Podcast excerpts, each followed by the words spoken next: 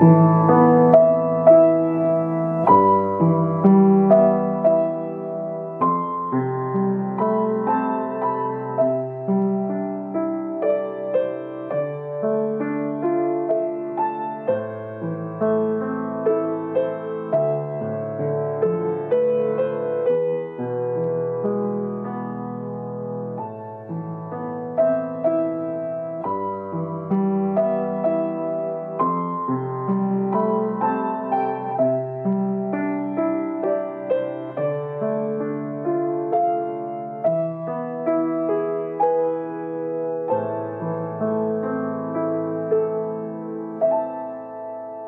当进度来到情绪感受能力新创者，珍妮佛心里想念着一位昔日台北班的学生，而且是非常非常的想念，因为当年只要有他在的场子，不论是课堂上或者是课后大家一起去吃饭，他总是会把欢笑带给大家。尤其如果是珍妮佛为学生们举办年度户外郊游，他是一定会参加的基本成员。但后来他因为生病了。让大家错愕的到天堂去了。就在他离开的那一年，刚好也是台北班高阶课程的结业。珍妮佛曾老爷跟他还有另外一位学生还一起环岛旅行呢。出发的时候呢，大家就细说这是毕业旅行，没有想到也是他人生的毕业旅行。不过珍妮佛相信，在天堂的他必然开心，他没有错过那仅有一次的毕业旅行。人世间悲欢离合，这种离散。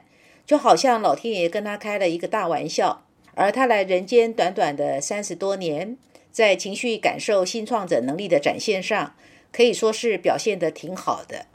工作上的他是大企业的系统工程师，下班闲暇时总是很尽兴的创造能带给他情绪感受上安全感跟归属感，经由各种自我创新的课程来体现。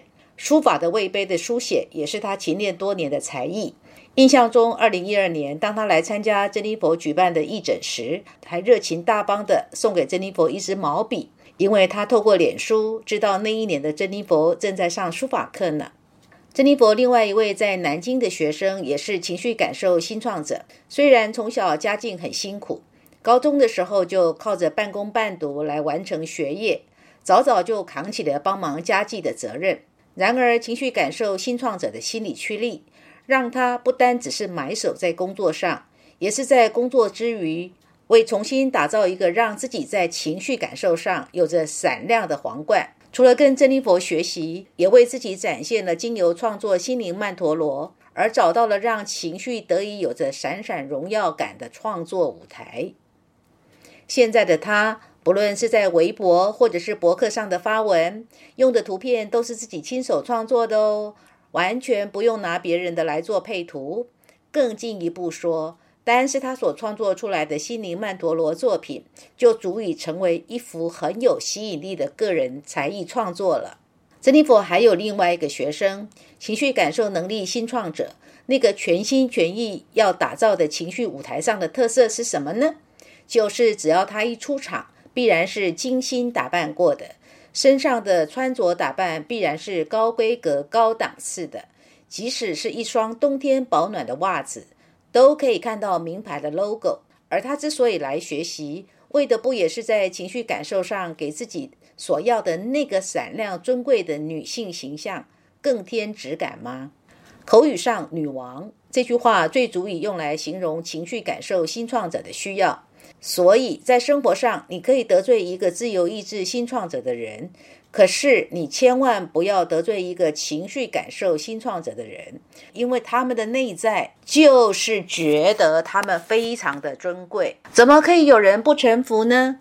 不把他们当女王看待呢？尤其是如果她又是个女性，那如果是男性呢？以荣格的心理原型来说的话，就是所谓。男人潜意识中的女性性格，也就是阿尼玛情绪感受新创者，尤其是女性，内心是非常骄傲的女人。男人呢，你可以说他的内心世界，他的内在是非常骄傲的。他打从心里就觉得妈妈、妻子或者是女朋友呢是很棒的。珍妮佛印象最深刻的就是年轻的时候任职的公司，一个同年龄的男同事。他的女朋友在我们同一个办公室的人们听起来就是还好啦，不也就是只是排名第二的大学新闻系毕业的吗？那是能够写一些新闻报道了。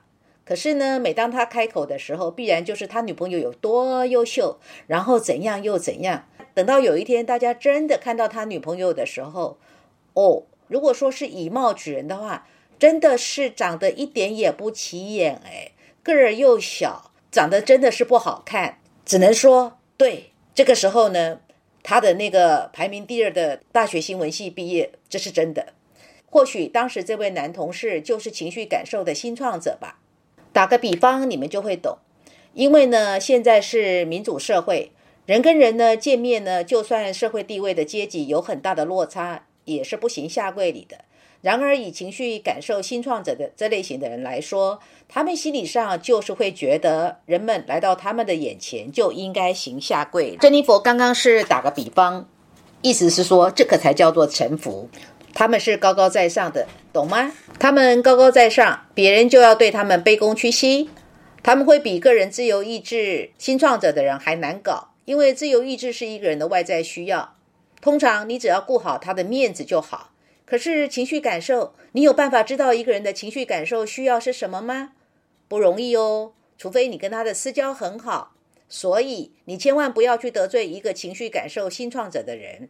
如果你让他，感觉到难堪了，那你就麻烦了。他一定会找机会对你河东狮吼的。其实说到底，任何人的情绪感受都得罪不起的。我现在要讲的逻辑是：有些时候你伤一个人的面子，你并没有伤到他的心；但是如果你伤到一个人的情绪感受，你就等于伤到他的心。伤到心，关系是最难修复的。为什么？因为自由意志是理性的。譬如呢，你这次不认同他。就只是就事论事，就是这个事情。虽然你一时让他没有面子，但并不代表你什么都在背葛他。可是呢，情绪是对人不对事，了解我的意思吗？人们的情绪从来都是对人不对事的，尤其是男女之间的相处。如果要成为家人或者是夫妇，情绪感受上的需要一定要契合，居家生活、婚姻相处才容易和睦。情绪感受上的需要如果不契合，太痛苦了。什么是情绪感受上的不契合呢？譬如情绪感受新创者，如果遇到一个情绪感受睿智者，这两个人的私密相处就会很辛苦。这两个人要在一个屋檐底下过生活，有的呛的。为什么呢？因为对一个情绪感受新创者来说，他要的是热闹、欢乐、被宠爱；而睿智者情绪上要的是有自己的空间。而且那个空间是他在感觉的，空间距离的远近，容易让跟他相处的人很不容易拿捏。他需要的情绪空间，要么就是一个人独处，要么就是跟一堆人和在一起，并不热衷跟特定的谁亲密相处哦。你说这两种情绪感受上的需要，如果两个人又是夫妇，婚姻生活要和睦，还真的是不容易。除非远距的婚姻才能够相对的运作。情绪感受新创者，不论男女，都代表在成长的过程当中，母亲会是比较强而有力的角色。母亲在家里多多少少有点取代了父亲的角色。珍妮佛在这里说的是多多少少，并没有说完全哦。也就是说，在家母权是相对高调的。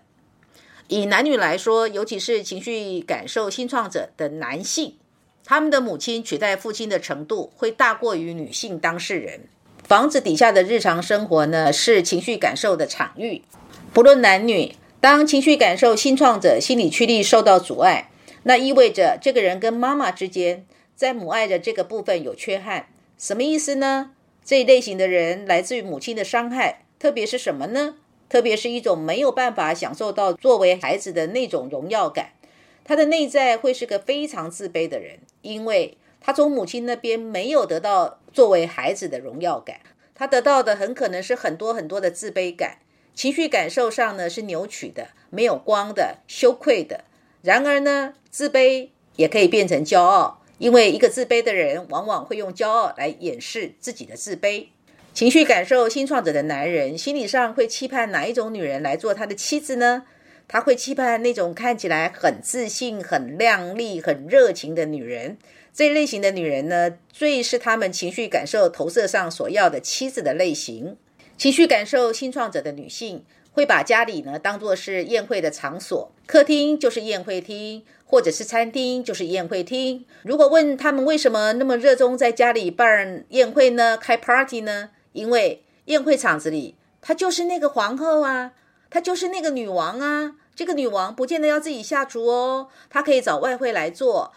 就是呢，她只要负责客人，或者是叫阿姨，或者是外劳来做，她只要做那个盛装打扮，可以呈现她是这个家的女主人。她把家当做是一个宴会厅，尽兴欢乐。如果呢，她的人格配置上的情谊能力是守护者，这种喜欢家宅社交的类型，那对她来讲，她会更强化出在家里展开社交联谊欢聚的活动。也就是说，她喜欢在家里展开社交活动，她也开心能够在家里享受当女王。